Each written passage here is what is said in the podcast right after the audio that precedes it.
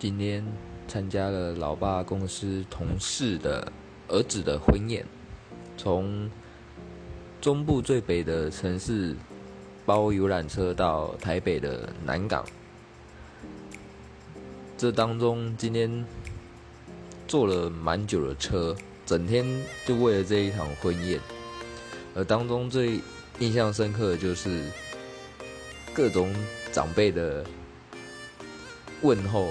就是什么时候结婚啊？下一次就换你啦。嗯，听到这就只能笑笑的回应他们。嗯，感谢你们的关心。就这样，今天的日记就是这样。